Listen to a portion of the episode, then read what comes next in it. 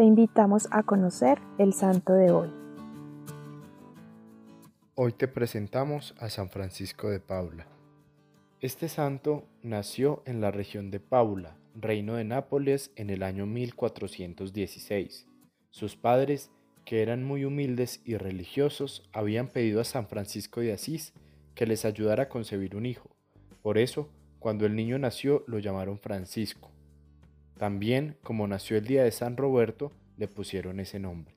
El pequeño Francisco Roberto, siendo apenas un bebé, tuvo una enfermedad que podría matarlo o al menos dejarlo ciego.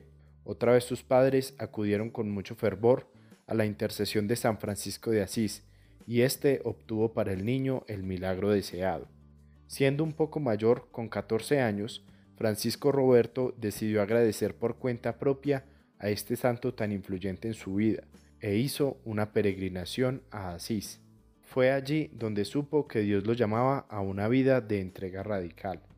Se retiró a las montañas a vivir como ermitaño y realizar grandes sacrificios para Dios. Ante su ejemplo de santidad, muchos otros jóvenes decidieron seguir su camino, y Francisco de Paula tuvo que fundar varias casas para los que se unieron a su estilo de vida.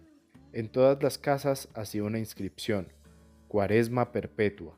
Era el lema de sus comunidades, basándose en Francisco de Asís, que llamó a los miembros de su comunidad hermanos menores, Francisco de Paula llamaba a los suyos hermanos mínimos.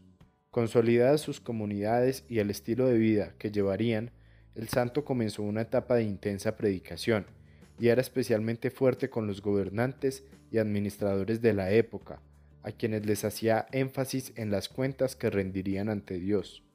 En su actividad apostólica conoció a Luis XI, rey de Francia, y jugó un papel muy importante en su conversión definitiva.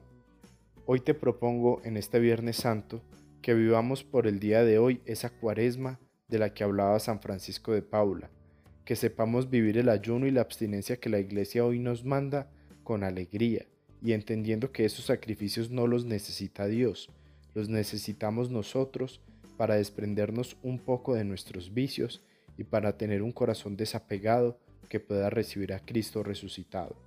Señor, permítenos acompañarte en este día y que nuestras abnegaciones sean la forma de acompañarte en tu inmenso dolor y agradecer el sacrificio que hiciste en la cruz. Amén. Cristo Rey nuestro, venga tu reino.